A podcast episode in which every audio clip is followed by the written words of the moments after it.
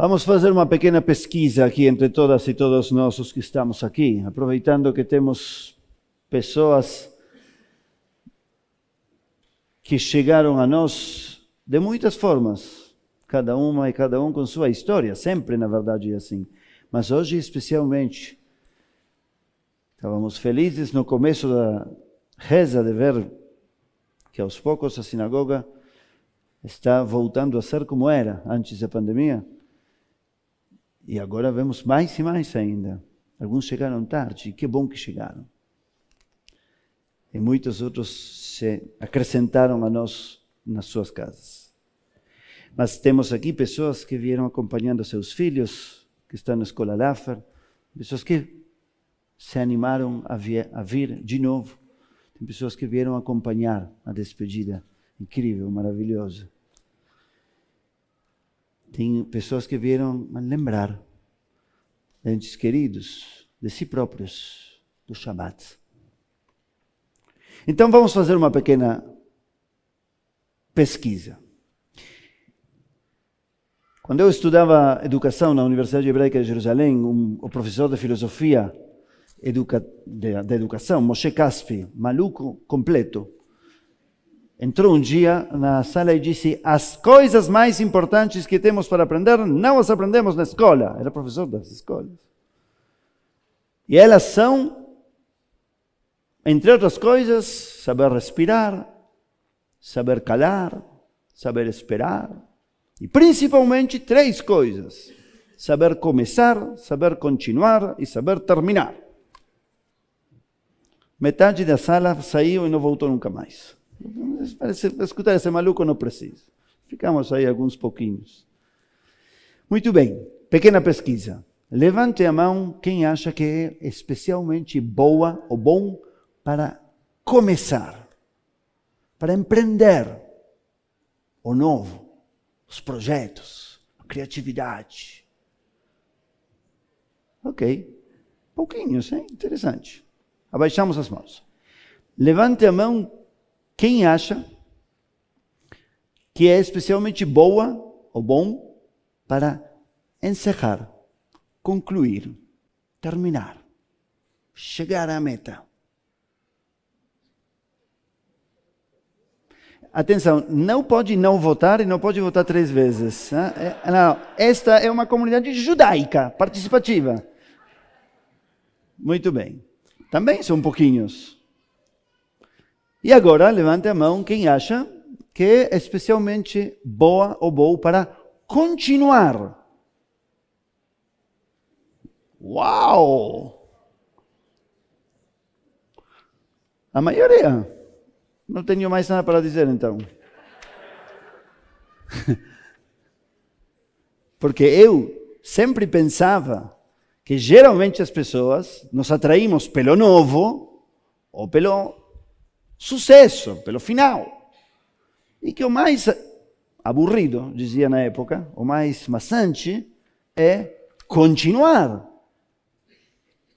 Mas vocês estragaram o que ia dizer. Não, não estragaram, está tudo bem.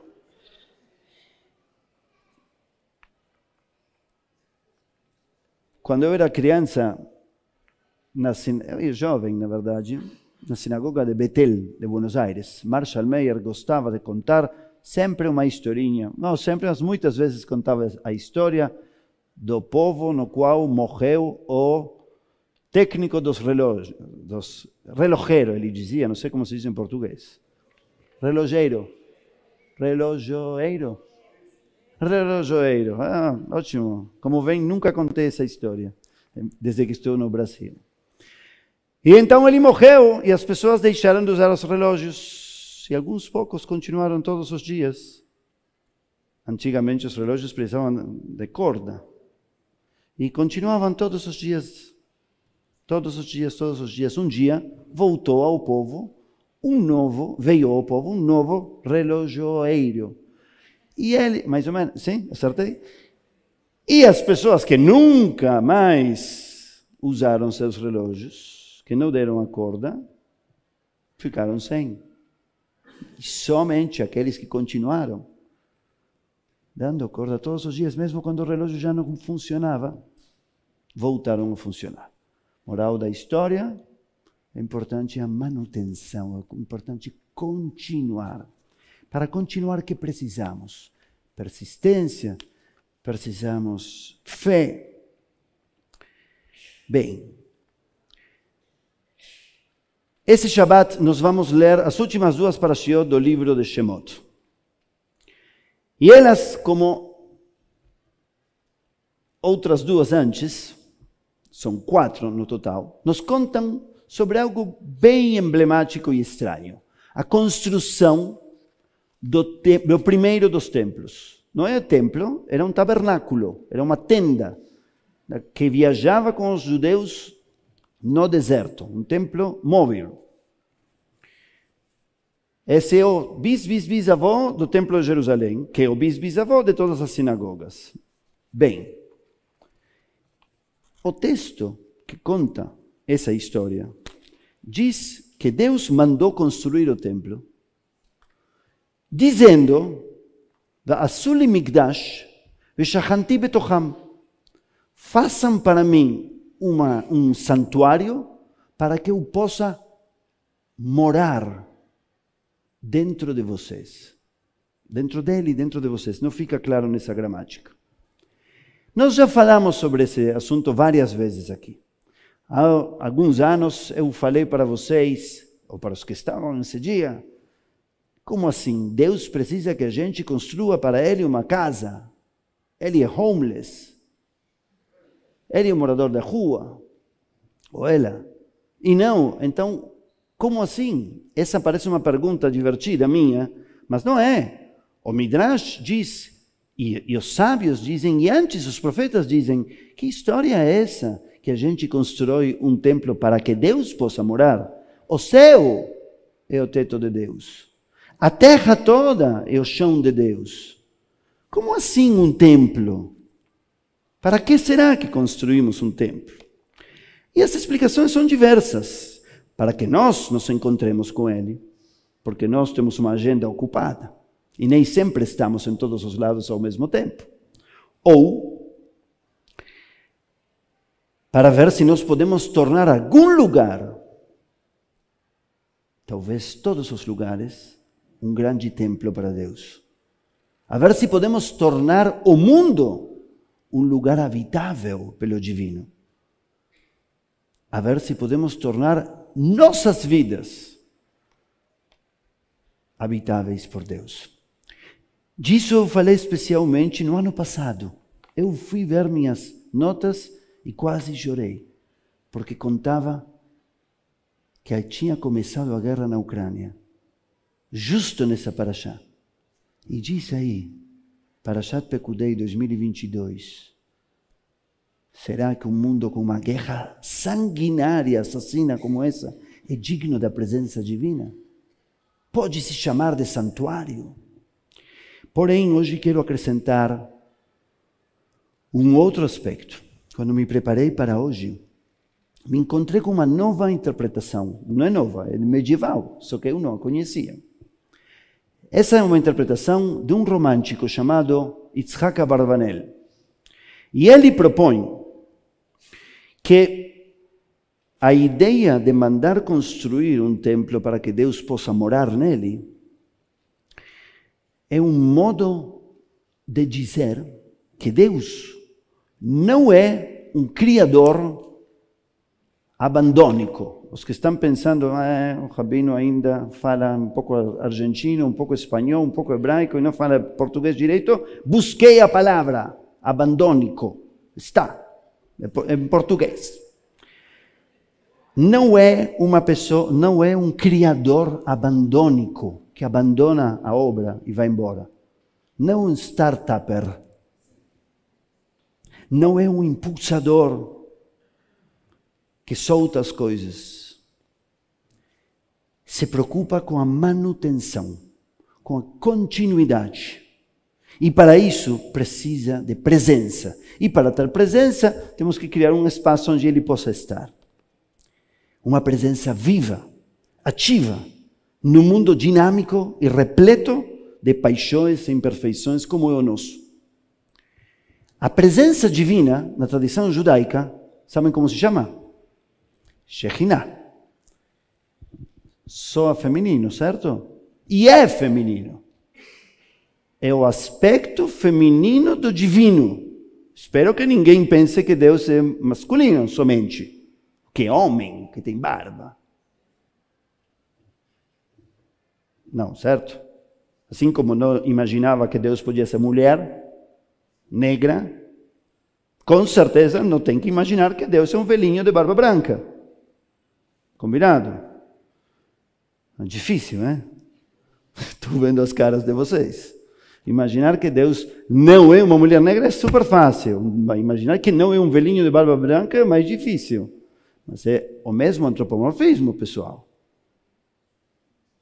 Bom, então, na teologia eh, judaica, existe um aspecto feminino em Deus, com um aspecto masculino. E o aspecto feminino se chama Shekhinah, e que é? É a presença, a presença ativa, viva, que cuida, que chora, que se exilia quando estamos no exílio, que saiu conosco a Roma, a Babilônia, a América, que morre no Holocausto que ressurge no Estado de Israel, que ama, que copula, que reza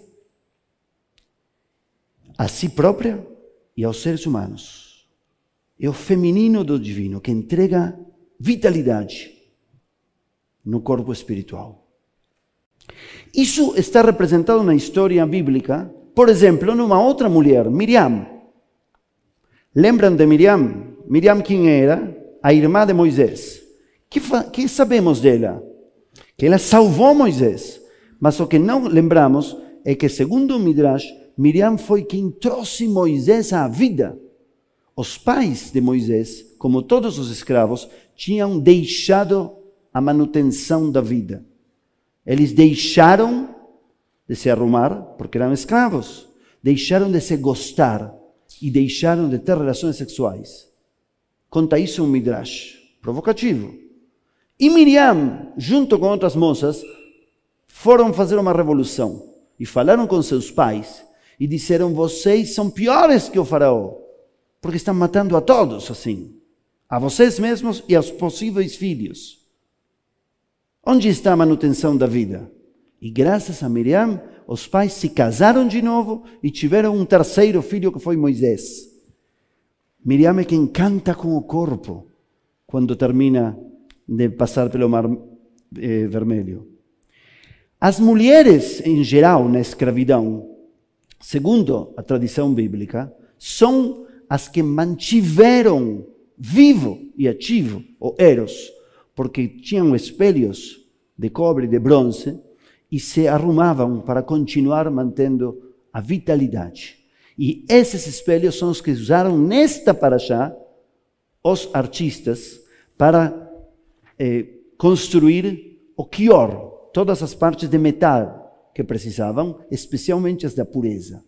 Você diz, a pureza do templo, feita com materiais que serviam para a sedução? Resposta, claro. Que, a, que mais poderia ser mais puro mais vital do que isso. Escolher a vida na escravidão, manutenção da vida, renovando a sedução. Justamente essas peças são as que usaram depois os sacerdotes para purificar o serviço no templo. Queridas e queridos, a manutenção não precisa ser rotina.